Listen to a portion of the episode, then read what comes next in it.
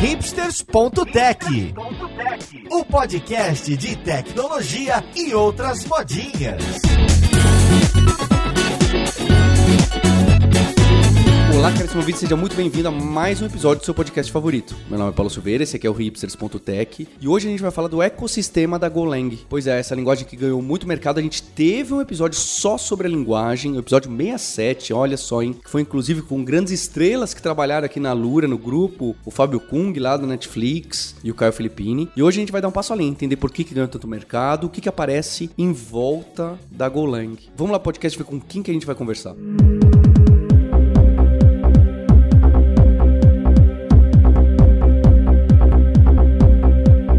empresa. Conversa de hoje eu tô aqui com o Guilherme Lima, que é instrutor e desenvolvedor de Go também aqui na Lura. Como você tá, Gui? Tudo bem, Paulo? Obrigado aí pela sua participação, sempre ajudando aqui a gente no Hipsters. E junto com ele eu tô com a Ellen Corbis, que trabalha com gestão de produtos. Tudo bem com você, Ellen? Oi, Paulo, tudo bom? Ó, já vou começar polemizando aqui. No time do Go, é, no Google, eles deixam bem claro que o nome da linguagem é Go. A gente só usa Golang para escrever, para achar keywords no... Tipo, quando vai fazer pesquisa, essas coisas, mas a pronúncia é sempre só Go. Ô, Ellen, eu erro isso todas as vezes.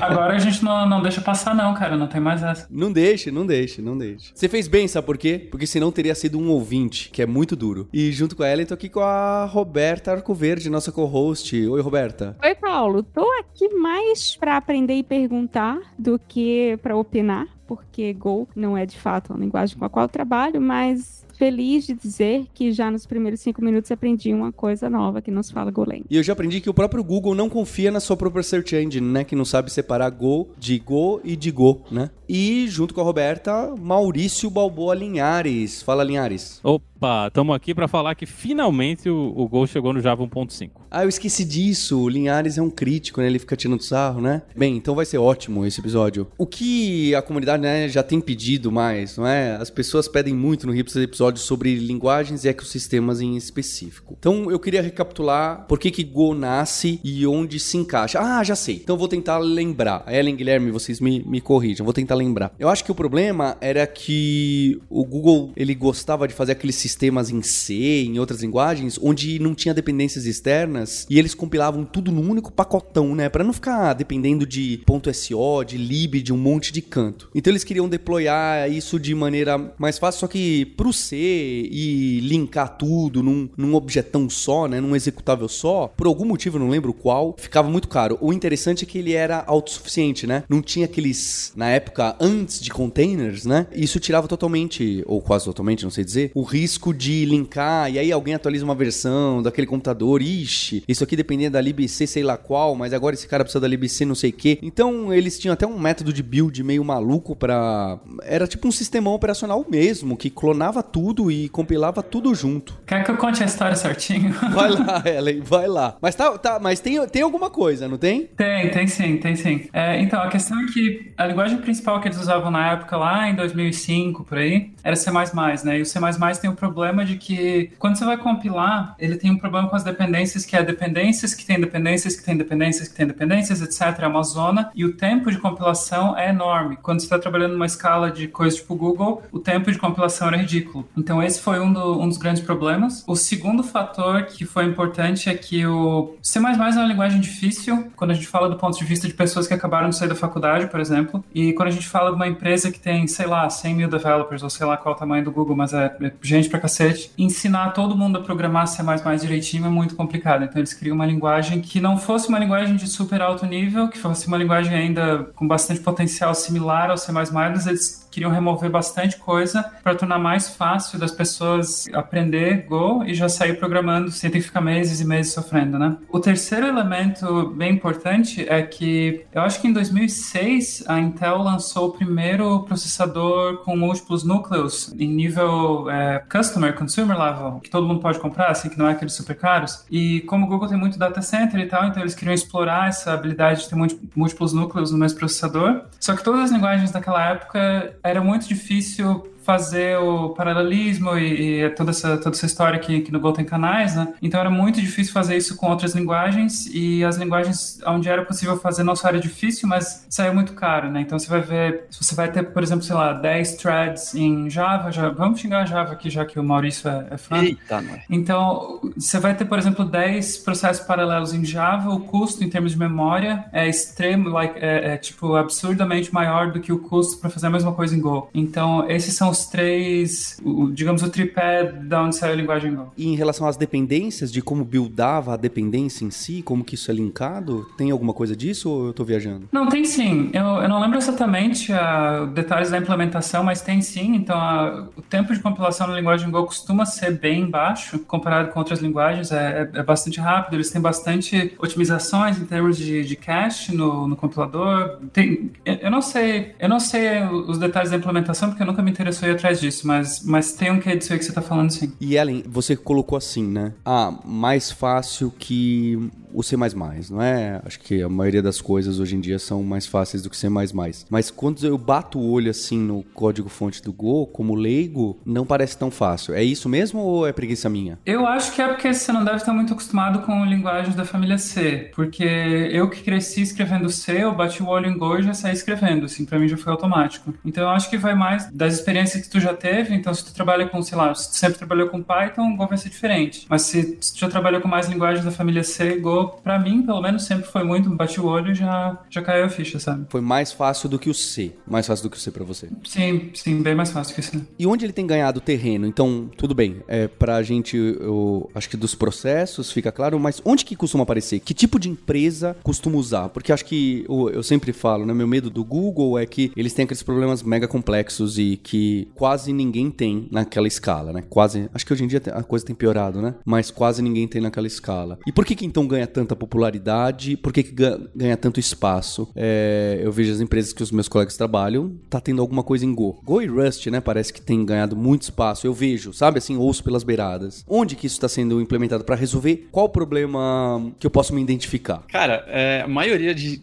vários sistemas hoje que a gente utiliza para o próprio desenvolvimento nosso, às vezes tem que estar tá rodando alguma coisa em Go por baixo, né? O clássico, acho que o maior deles é o Docker. Muita coisa do Docker hoje é feita com base no código Go. O Linhares, querendo ou não, ele utiliza ali algum código Go, ele tá executando código Go ali também e faz parte. Cara, hoje em dia, se a gente parar para pensar, né, a Google gigante e esse ponto do Paulo faz todo sentido, eles resolvem um problema, né? Acho que a, a que a Ellen frisou bem, né? Até a questão da, da gestão de pessoas, né, que motivou a criação da linguagem. Pô, é mais fácil a gente criar uma linguagem nova do que ensinar C e C++ para resolver problemas que a gente tem específicos aqui. A questão de thread também. Então, hoje as empresas como o Google, o Docker, acho que são os exemplos assim que todo mundo conhece, né? Um exemplo no Brasil, Paulo, que a gente tem também do Go e até um case bem legal é o Cartola FC. Verdade. É, o Cartola FC, eles têm toda a trajetória deles, que eles começaram com Java, depois migraram para o Python e por fim migraram para o Go e tiveram um, um, case legal, assim, um sucesso bacana. Eu manjo menos ainda de futebol do que de Go, então fica complicado, mas eu lembro desse case da Globo que tem uma, aquela quantidade de acesso, né, para quem é por fora de futebol que nem eu, é mais do que aquelas votações de reality show, né, em alguns momentos, porque todo mundo usa. É incrível esse caso, inclusive a gente vai deixar linkado pro podcast, bem lembrado, porque senão eu fico com medo, é, Guilherme, porque se citou Docker, eu fico com medo, eu fui procurar aqui, né, Docker, Kubernetes, Prometheus, essas ferramentas, e essas ferramentas para mim, que trabalham num mundo mais próximo de problemas menos graves do que escrever um, um container, né, o código fonte disso, eu falava, pô, então é só para infraestrutura mesmo? O Go ficou só onde o C++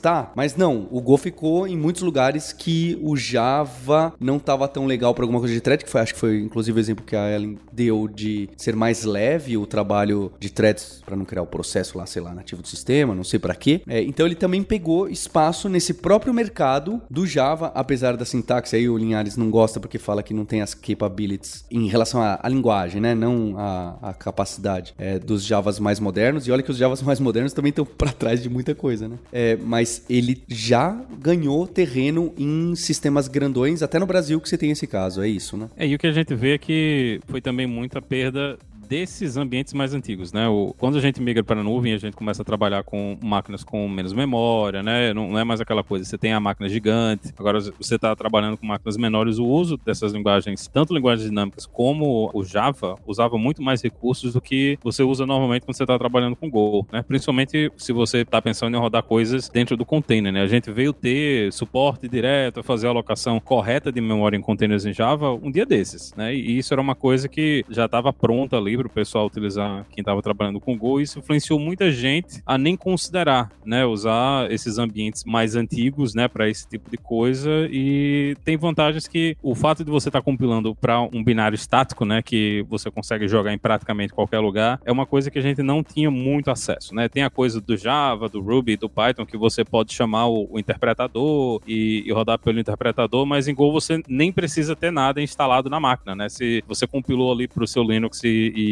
a versão da libc bateu, você consegue rodar ele nesse outro ambiente do Linux sem que você tenha que instalar nada, né? E isso termina sendo um diferencial grande na hora que você está fazendo distribuição de aplicações que a gente não tem nesses outros ambientes, né? Então isso terminou sendo um ponto de, de venda para convencer o pessoal a, a usar Go bem grande e para a maior parte dessas ferramentas que a gente vê como Cloud Native hoje, né? Você pega o Kubernetes, pega Docker, pega tudo que a, a HashiCorp faz, né? Consul, tudo isso foi escrito em Go por causa dessa facilidade de distribuição, né? Essa facilidade de distribuição de aplicações é, é uma coisa que chamou muita atenção, né? Hoje é difícil você ver uma ferramenta de linha de comando recente que não é escrita em Go, exatamente por isso, né? É fácil você compilar, publicar, a galera baixa para suas versões específicas, você pode fazer cross-compilação, né? Para ambientes diferentes do ambiente que você tá. Se você não tiver dependências nativas, né? Você consegue da sua máquina Linux, você compila para o Mac, para o Windows, para o Linux, tudo de dentro da sua máquina sem muita dificuldade. Então tudo isso facilita para você entregar essa, essas coisas e é uma das coisas que faz com que muita gente resolva usar Go, né? Em vez dessas outras linguagens hoje.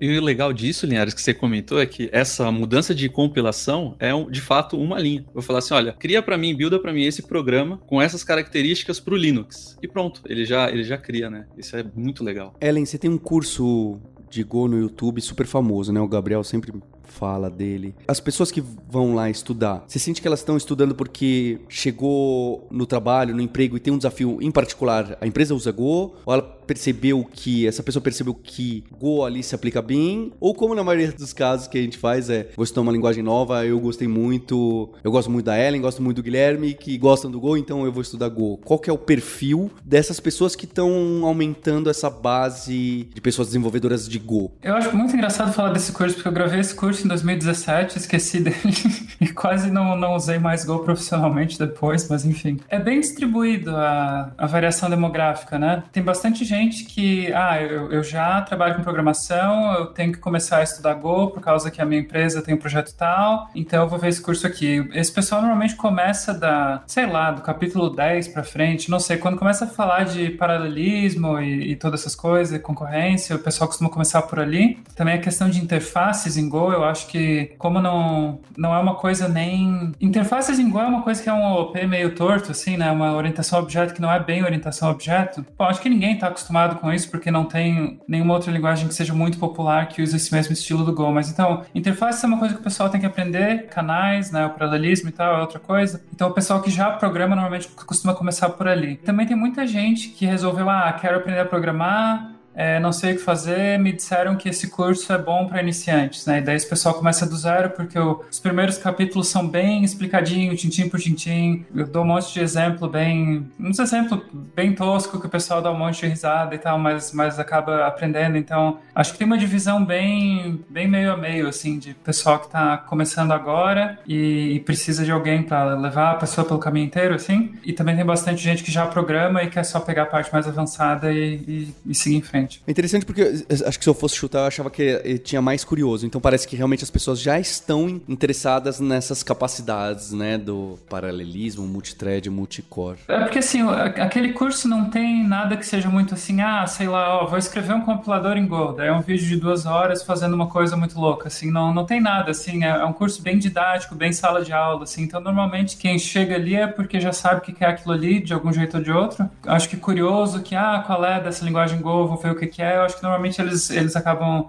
Esse povo mais curioso costuma ir para outros vídeos e não, não esse curso. Além de indicar muito só modéstia, Ellen. Guilherme, e você? O que, que você enxerga? O pessoal que vai procurar também tá por aí ou é o seu perfil diferente? Olha, é bem variado também, né? É, a gente tem, acho que os extremos do pessoal, até que estudam na Alura, o pessoal de Go faz o curso e é, o, às vezes, uma maluquice, o primeiro curso da vida de programação pega o Go, né? Então, sei lá, daqui 20, 30 anos. Sério mesmo? É, daqui 20, 30 anos essas pessoas vão ser tipo os Jedi, né? Porque imagina, a primeira linguagem Go e fica no Go para sempre, vai mandar demais. E tem o pessoal extremamente, já nesse perfil que a Ellen comentou, né? Que é, já tem maturidade de uma outra linguagem. Eu confesso que existe uma, uma pequena treta, porque o Go, ele não tem herança, né? Ele a, ele, a ideia principal, né? Falando até um pouquinho do ecossistema dele, é composição sobre herança. Aí existe uma galera que comenta que Go não pode ser considerada orientação a objetos, né? Porque é um paradigma da orientação a objeto, herança, e outra galera acha que pode ter, porque ele tem quase tudo, tem interface. A gente não tem um objeto, mas tem uma struct que é parecida com o objeto, tem um comportamento similar. Então, a gente tem diversos cenários mesmo, sabe? Hoje em dia tá bem polarizado mesmo essa quem estuda Go. Mas uma coisa interessante é que, eu não lembro onde que eu li isso, acho que foi na, na documentação do Go mesmo, que a, a especificação original da orientação a objeto não continha, não falava nada sobre é,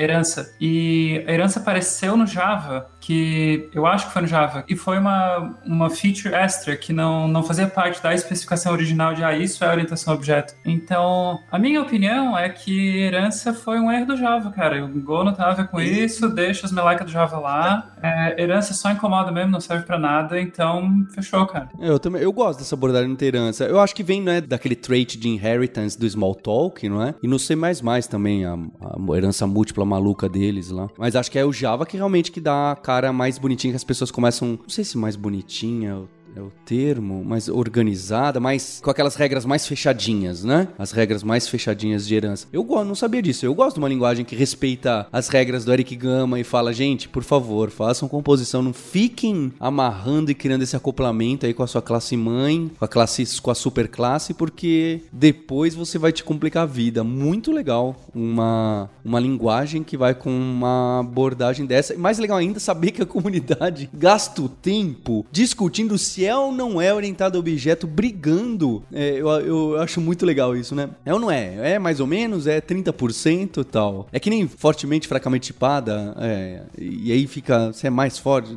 Tinha que ser mais forte ou menos forte. Não se é ou se não é, né? Complicado hoje em dia, dado todo o leque que a gente tem. Vocês estão falando de não ter herança e do meu distanciamento. Uma das, um dos debates que eu acho, na verdade, mais populares em torno das comunidades que discutem Go é de não ter generics, não é? Como que. Acabou, agora tem.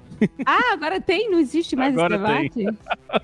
Porque eu lembro que existia uma série de, inclusive, de discussões acaloradas acerca de por que não tem, por que é melhor não ter, ou quais são os trade-offs. Então, esse debate, pelo visto, foi resolvido. Chegou, né? No, na, na 1.18 agora, a gente tem o suporte básico, né? No, a biblioteca básica, ela não, não recebeu tudo de, de genéricos, então é um pouco diferente do que a gente viu quando aconteceu a mesma coisa com Java e, e C Sharp, né? Que teve aquela migração das APIs a, em, em Go. Não, isso não está acontecendo agora, eles tomaram a decisão de deixar isso para o futuro, né? Primeiro experimentar para ver o que, é que vai acontecer com a linguagem, como as pessoas vão interagir com os tipos genéricos, mas a gente tem uma implementação de genéricos agora dentro da linguagem. Né? E, e, apesar de, de, inclusive, dentro da própria equipe do Go, ter muita gente que não queria que isso acontecesse, né? É, a crítica mais comum que a comunidade no geral tem com a linguagem é isso, é a repetição, né? A quantidade de copy-paste que você tem que fazer, tanto por causa da falta de genéricos, como do jeito que a gente lida com erros em Go. Então, são. Essa é com certeza a reclamação mais constante que você vai ver em todos os fóruns, né? Repetição, porque não tinha tipos genéricos, e repetição por causa do jeito que a gente trata erros na linguagem. Linhares, para alguém que não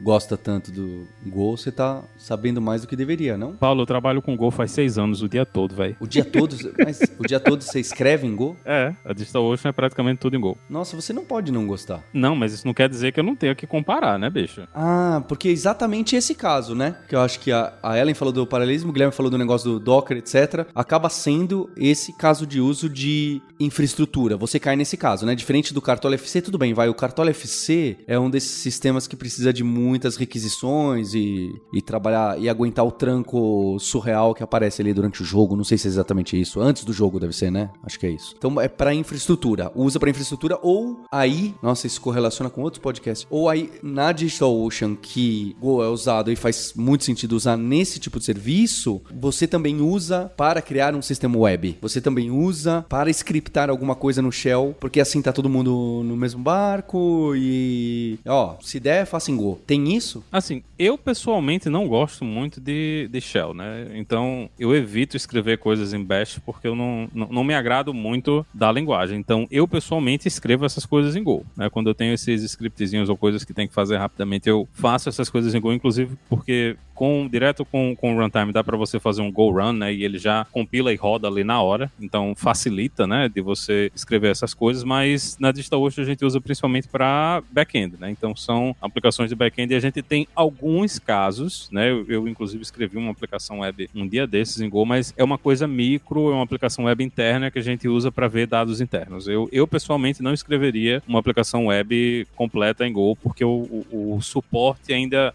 ainda falta muita coisa, né? Do que você está acostumado se você está vindo de um ambiente como como Ruby ou como Python ou como Java mesmo, né? Eu acho que falta muita coisa para você ter essa visão full stack da aplicação. A gente tem alguns frameworks, né? Tem o Buffalo, que é um framework que erra um pouco das ideias de como você escreve aplicações em Rails, né? Então ele tem algumas dessas coisas extras, né? Que deixam mais fácil, com acesso a banco de dados e trabalha com a camada de visualização para gerar os HTMLs e a parte de API, mas eu não vejo isso como sendo uma coisa muito comum dentro da comunidade, né? Dentro da DigitalOcean em si, a gente tem uma separação bem dura, né? De o que é os backends que a gente tem em Go e os frontends que a gente tem, e na maior parte das vezes são em JavaScript, né? Ou, ou com o servidor GraphQL no meio, ou só a parte de JavaScript rodando do outro lado. Ah, interessante isso que o Liares comentou sobre o Buffalo. Pensando num desenvolvimento de uma API REST que, sei lá, que faça alguma coisa, cara, tem o Gin do Go, ele ficou super, super popular e pra vocês terem ideia, ele tem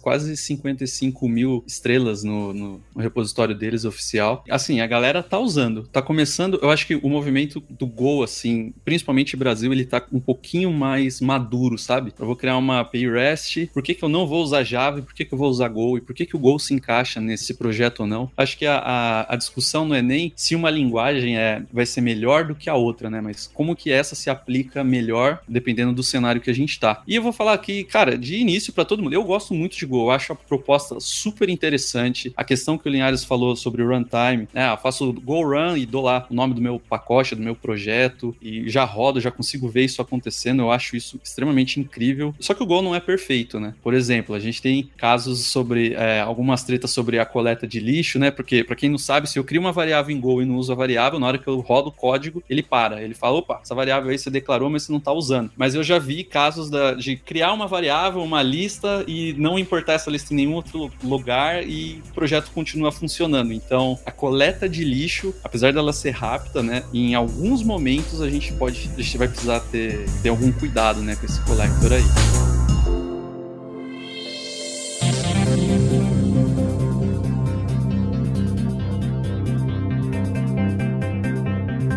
Falaram desse búfalo, esse gin, e eu acho que justo isso que eu queria entender, do, no ecossistema, hoje em dia, o que, que uma pessoa que trabalha com Go tá completamente exposta? Eu, eu lembro que eu li algum um framework, biblioteca para microserviços, esqueci o nome, tem um Go Kit, sei lá, um Kit Go, mas não sei se é famoso, eu sei lá por que caí nisso. Eu queria saber quais são os, ah, todo mundo, os que todo mundo usa, não que todo mundo gosta, tá? Mas os que todo mundo usa. O que, que aparece muito nesse ecossistema? Pode ser desde é, biblioteca a IDE, não, mas não vai ser ideia, né? Vocês vão usar, aposto que é Visual Studio Code, eu apostaria, não sei. O que mais tá envolvido? O Linhares que tá... Agora, tô, agora tá tudo fazendo sentido na minha cabeça, né? Porque o Linhares, quando ele trabalhava com Java também, ele sempre reclamava a vida inteira, mas era apaixonado. É isso que tá acontecendo com o Linhares. Eu acho que o Linhares ama Go. Ele, não, eu, você, eu tenho certeza. E, e aí ele fica com esse... Né? Não é à toa que ele é nosso co-host aqui. É, é, justo esse dramalhão que ele quer fazer aí. É, o, o que mais aparece? Pode ser na, no, aí também, Linhares? Que que durante seis anos, ó, isso aqui tá sempre, toda vez a gente dá esse include, né?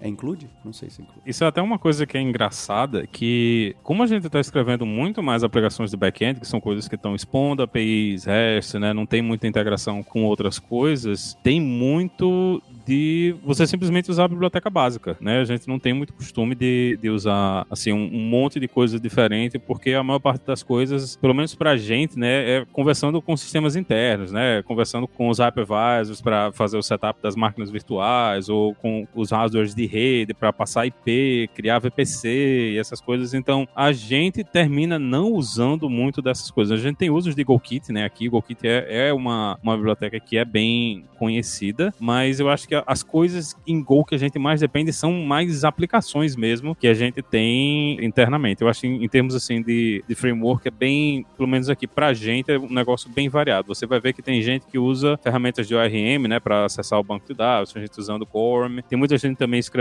as coisas diretamente no, no SQL, né, ou usando abstrações mais, mais leves, né, do que um ORM para escrever o, o SQL. Eu acho que o que a gente usa aqui hoje é o Squirrel, que faz essa um pouco da abstração do, do SQL para acessar o banco de dados. A gente usa, a gente usa muito o Gin aqui para APIs REST. A, a, última aplicação que eu fiz, eu usei o Gin e terminei escrevendo o Gin para uma aplicação web, né? Eu dei uma, fiz umas gambiarrazinhas ali para ele carregar os, os HTMLs, mostrar as coisas, concessão e tudo. Então, machuquei um pouquinho o framework para fazer ele funcionar do jeito que ele não deveria, mas porque eu gosto muito da API do Gin. Lembra muito Sinatra, né? Quem trabalhou com Ruby aí e, e tá procurando uma coisa que lembra o Sinatra em, em Go, o Gin é essa ferramenta aí, né? Que puxa muito dessa herança aí do Sinatra lá da época. Então essas são as coisas que a gente usa, né? A gente não tem muita coisa de fazer depender dessa biblioteca. Eu acho que as coisas que a gente depende é o, o Prometheus, né? Pra gente exportar métricas, que praticamente tudo é Prometheus. A gente usa muito Consul, né? O Consul também escrito em Go, usa muito Kubernetes também, que é escrito em Go, Docker. Então a gente, eu acho que hoje a gente usa mais ferramentas em Go do que necessariamente bibliotecas e frameworks em Go. Não tem, eu acho que dentro, dentro da comunidade eu não vejo muito interesse do pessoal em usar frameworks do jeito que a gente era acostumado na época do Java, né? Não tem muito essa cultura dentro da comunidade Go, não. É uma coisa que uma coisa que eu percebi também ensinando Go para gente que vinha de outras linguagens é que o pessoal é muito, ah, pô, preciso de um treco inteiro aqui para eu conseguir fazer o HTTP básico, não sei o que, babá. Em Go é tipo, Go tem tanta coisa na biblioteca padrão que, assim, tem tanto projeto que eu já mexi que as, as bibliotecas importadas eram, por exemplo, as bibliotecas do Kubernetes e não sei o que, essas coisas assim. E fora isso, biblioteca padrão e manda ver, sabe? E não, não é. Sei lá, a gente pega aqueles projetos em JavaScript que né, tem lá o Node, Node Modules com 850 milhões de, de bibliotecas externas. Você faz a mesma coisa em Go importando uma ou duas, assim. É, é, é bem diferente porque a biblioteca padrão. Aquela história, o Go foi uma linguagem que foi feita para ser fácil, então eles pegaram a. Quem trabalha no Google vai ter que fazer o quê? Ah, vai ter que fazer esse, esse, esse tipo de tarefa. Então pega essas coisas, taca tudo na biblioteca padrão, só pegar e usar e fim de papo. Eu acho bem visível essa característica em Go. Isso que vocês comentaram faz muito sentido, porque a gente consegue criar uma API utilizando praticamente tudo da biblioteca padrão, sem usar nada. Não preciso importar nada, né? Ah, quero criar aqui um servidor que faça X coisas tal. Cara, dá para fazer isso com o padrão, né? Do que vem, né? Da biblioteca. Ah, utilitários de linha de comando, uma API REST, é, desenvolvimento de, de um servidor que atenda um cliente gRPC, todas aquelas coisas malucas. Cara, tem muita coisa que já vem nativa do Go. E, engraçado, eu li um artigo de 2009, ontem, que chama Flexibilização é a raiz de todo mal, né? Uma brincadeira com aquela uh, do otimização. Falava, ah, olha, você fica aí querendo interfacear e criar a casca e o pattern e não sei o quê, mas repara que todos os exemplos que as pessoas dão que usam esse monte de interface para flexibilizar o que você quer usar, esses frameworks já não existem mais 10 anos depois. Já a libc e a Standard Library tá lá, fechadona, um funçãozão, né? E tá pronto, né? Acho que até próximo com esse pensamento de não ter herança, próximo com isso de da biblioteca padrão ser muito forte, muito não sei se poderosa é a palavra, mas com muita coisa que só com coisa que você usa sempre, garantindo que aquilo não vai, ah, daqui a dois, ah, já não se usa mais, vão procurar e ter os 800 módulos de dependência e amanhã são outros 800, aí ninguém mais nem lembra daquela outro framework que era da moda, framework não, bibliotecazinha que era da moda de um ano, um ano e meio atrás. É super complicado, né? Parece mesmo que tem esse target de entre o C e o Java e o C Sharp. Não é algo é, chato falar estável, porque parece que eu estou chamando as outras linguagens de não estável. Não é isso. É, mas desenhado com um único propósito. Foi o que a Ellen falou. O que, que o pessoal precisa no Google? Porque o C. O que, que o pessoal precisa aqui para o sistema operacional? E que mais para o Unix? Que mais para a biblioteca do. Foi desenhada com um propósito muito ou quase muito específico, né, para dentro aqui de casa, e aí ele fica bem fechado. Me, me, dá essa impressão, tá? Eu acho que a, a, cadência de releases é uma coisa que afeta também o como você lida com a biblioteca base, né? Um, se você for olhar lá dentro do Java, a gente, a gente tem dentro da biblioteca básica um cliente HTTP, a gente tem um servidor HTTP, mas eles apodreceram, né? A realidade é que o, o as coisas que vieram na biblioteca básica terminaram não sendo tão confiáveis ou, ou tendo a performance ou as, as, características que as pessoas imaginavam e como a cadência da, dos releases era muito longa, simplesmente eles não fizeram isso, a comunidade tomou a, a frente disso aí, escreveu as suas próprias ferramentas que faziam isso e a gente se acostumou a sempre trazer tudo de fora, né, para dentro. Você nem ninguém nem lembra que, que tem um, um cliente HTTP lá dentro da biblioteca base do Java. Em Go, com essa cadência mais rápida de releases, a quantidade de adição de funcionalidades e como as coisas entram, né? Você já a gente recebeu o suporte HTTP 2 muito antes do que a maior parte das outras linguagens que a gente tinha dentro do mercado, né? Então tem muita coisa que acontece por ser uma linguagem mais nova que já nasceu num ambiente diferente, a gente também vê decisões que são em termos de como a gente usa a linguagem bem melhores, né? Eu estava fazendo configuração um dia desses dos servidores em, em Java e eu tenho que gerar um key store, né? Que é um, uma coisa específica do Java para guardar certificados e, e, chaves de criptografia, que é um negócio absurdo, bicho. Não, não, não faz sentido em 2022 eu estar tá me preocupando em gerar um key store específico do Java. Toma o certificado, lê o certificado e opera em cima desse certificado, né? Que é o que você vai fazer se você estiver usando a mesma coisa em Go. Se em Go você quer trabalhar com uma aplicação que ela está usando um certificado, uma chave, né, de certificado para levantar o servidor ou para o cliente, é uma linha de configuração que você coloca com o caminho para ele carregar o arquivo com um objeto que representa o arquivo. Então, essas coisas de usabilidade também fazem, ajudam muito a, a, nos dias de hoje, né? Os problemas que a gente tem hoje é você escrever aplicações de forma mais rápida e com menos burocracia, né? Você não tem que lidar com todas aquelas coisas que as pessoas inventaram 20 anos atrás e nunca foram removidas da linguagem por causa de compatibilidade, né? Não tem, Go não tem a bagagem que esses outros ambientes têm. E Linhares, em relação ao banco de dados, esse tipo de coisa, porque eu lembro que você tinha algum contato com MongoDB, etc. Existe alguma coisa que está mais próxima ou isso é completamente à parte, porque são microserviços que acessam e ninguém sabe a linguagem? Tem um ecossistema maior. O que está próximo do Go que não é as bibliotecas e frameworks que vocês usam é, e pacotes adicionais? O que está muito próximo próximo e anda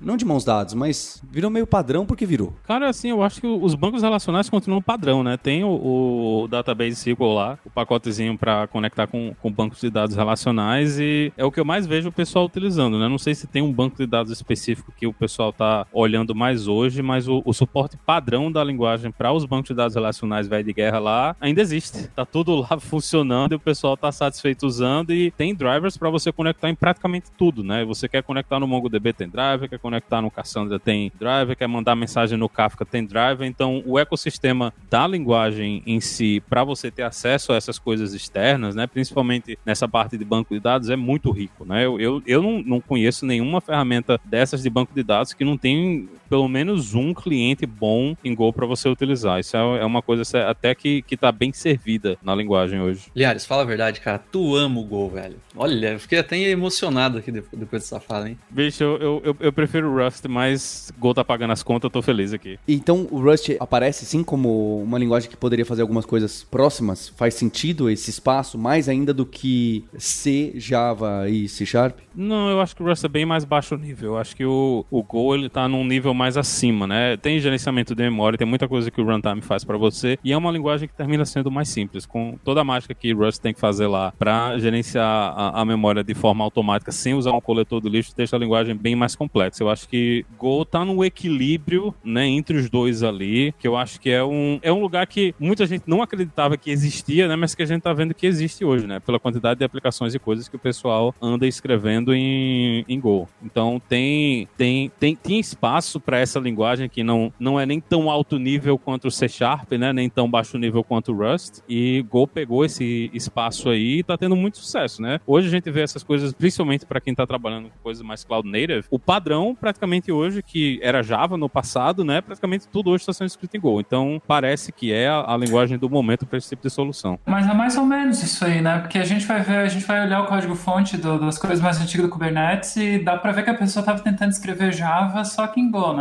Dá mesmo? Dá, você é vê que a pessoa vem traduzindo. Tem os factories, tem as coisas. Você olha para aquilo ali, parece aquele livro do Martin Fowler, né? O, o, Patterns of Enterprise Application Architecture. Tem todos os nomes lá de coisas. É, é... Não tem um package no Kubernetes, eu acho que não tenha o, o nome de todos os design patterns do, daquele livro. eu acho fo... eu acho meigo. É, tipo, quando a gente. Quem não? Quem nunca? O problema dessa história é que esses design patterns eles são feitos para resolver problemas de certa complexidade, né? Não, não são feitos para resolver coisinha boa boba. E a gente pega esse povo que acabou de sair da faculdade, aprendeu esses negócios, tá super empolgado, e eles começam a escrever umas coisas super complicadas para problemas que não, não tinha que ser complicado, que tem que fazer, tem que escreve bem facinho ali, bem simples, né? O if, loop ali e tal, sabe? Código de código de feijão com arroz, assim, e daí a pessoa vai lá e, ah, não, porque aqui tá o factory, não sei o que, tá, tá, tá, e, e entender esse negócio depois. E Ellen, eu acho que vocês também não, não sabem, eu tenho um amigo que me falou o seguinte dos padrões, dos design patterns, eles em português a gente tem um problema ainda maior, né? Que não é só o sotaque meu, não. É o a palavra padrão. E na hora que a pessoa falou isso, eu falei, cara, é isso mesmo? Poxa. Quando a gente fala, a gente chama padrão de projeto, né? Aqui traduziram como padrão de projeto. Só que padrão em português é a mesma palavra para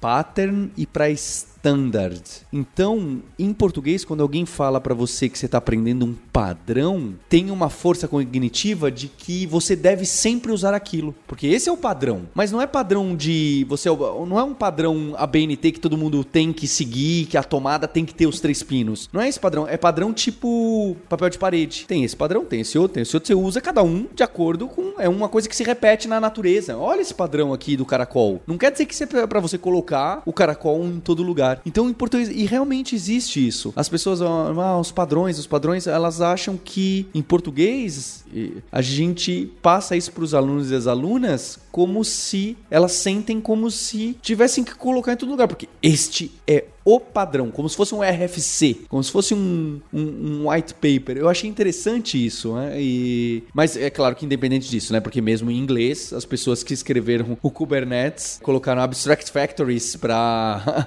sei lá, eu criar uma conexão. É, eu, eu, acho que esse povo que fala inglês, eles estão falando português mais ou menos, assim, porque eles estão entendendo desse jeito aí que você está falando. Nossa, quando a pessoa me falou isso, eu falei, é exatamente, a gente tenta forçar a goela abaixo. Bem, e, e eu queria, para fechar o ecossistema, eu queria entender comunidade, onde as pessoas se encontram. Eu lembro que tinha um evento grande no Brasil, né? Não sei como tá depois da durante a pandemia. Fórum, receptividade, sim, em português é relativamente fácil é, conversar. Eu, eu acho que a Ellen e o Linhares vão ficar um pouco por fora. É, da, hoje em dia, como que é esse esse ambiente. Puxa, Paulo, é interessante isso porque no, na própria documentação oficial, né, do Gol, eles têm o link do, do Slack do Gol. Cara, e lá tem realmente de tudo. Exemplos, galera testando coisas novas, pessoal compartilhando vaga de emprego, pessoal pedindo para receber treinamento. Por incrível que pareça, acho que o Slack, até onde eu vi, assim, que eu tive mais proximidade, é onde a galera mais compartilha e mais troca experiência. É, a gente tinha umas conferências grandes, né? Antes da pandemia tem a, a GopherCon americana, que é, acho que é a, a, principal, né? E a gente teve a GopherCon no Brasil também, que foi onde eu, eu comecei, na real. Com essa questão da pandemia, eu não sei bem como é que tá. Eu costumava ir em todas as conferências, não no Brasil, né? Mas a nos Estados Unidos eu sempre tinha ido em todas. E agora com a pandemia não, não fui mais. Eu, eu, eu acho que foi esses dias que teve nos Estados Unidos, mas eu não sei se eles fizeram híbrida, meio presencial, meio online, ou se foi só online, mas eu sinto que a comunidade deu uma, deu uma murchada, sabe, com a pandemia. Parece que passou a empolgação. Quem sabe volta, né? Depois, sei lá, né? Se um dia acabar essa incomodação aí. Não sei, eu sinto que tá um grupo menos junto, assim. Agora tá meio que cada um na sua. E uns anos atrás costumava ser bem mais aquela sensação comunidade mesmo. E eu acho que hoje, se a gente compara a comunidade Go com a comunidade Kubernetes, por exemplo, a comunidade Kubernetes é bem mais, bem mais viva, né? Mas eu posso estar tendo a impressão errada também, né? Então, quem sabe Maurício tem uma, uma visão diferente. Não, eu acho que, que tá bem isso mesmo, né? Eu, eu ajudava a organizar o, o, grupo de gol lá da Filadélfia e quando a pandemia começou, é, arrefeceu mesmo, né? A gente fez ainda uns dois eventos online, mas não, o negócio parece que não, não voltou, não, a gente não conseguiu manter, né? E, e a gente tinha a Gotham Go, que acontecia lá em Nova York também, eu acho que não aconteceu ano passado, né? Então tem essa coisa dos eventos realmente diminuiu muito, né? Eu acho que a, as comunidades que já eram online como o Slack continuam com muito movimento, mas em termos de conferência eu não vejo, eu realmente não vejo o mesmo movimento. Não acho que a GoFecon esse ano, acho que ela foi híbrida, né? Eu acho que algumas pessoas lá no evento e teve gente que gravou palestra e teve gente que deu palestra lá ao vivo também, mas acho que a, a maior parte das coisas foi online. Eu consumi mais online mesmo o, o, o evento. Mas eu acho que é, é esperar que melhore, né? pra gente continuar a fazer os eventos, que é, é, é legal ver as pessoas, né? Tá dentro da comunidade e ver as pessoas é uma, é uma coisa que eu, eu, pessoalmente sinto falta de ver essas coisas. Bem, vou deixar alguns links aqui, inclusive do curso, que ela é bastante modesta aqui em relação ao curso, e links também de referências da comunidade e para esses nomes de frameworks, Buffalo, Gin, é isso? Gin. E também pro primeiro episódio que eu acho que é bem interessante o que Ellen Guilherme Linhares trouxeram em relação a, a esses avanços. Acho que dá para ver bem como o ecossistema realmente evoluiu, não é? e como uma linguagem ganha mercado, coisas que eram completamente longe de quatro anos atrás de quando a gente conversou, de quando era novidade, que, como que Netflix usava e etc. Olha como agora isso aparece de várias formas. Então acho que é, é um podcast interessante também para você ouvir. Eu queria agradecer a todo mundo que participou aqui, especialmente a você ouvinte pela audiência, pelo download. Fico pedido para você compartilhar esse episódio ali no seu grupo de linguagens preferidas e a gente tem um compromisso na próxima terça-feira. Hipsters, abraços. Tchau.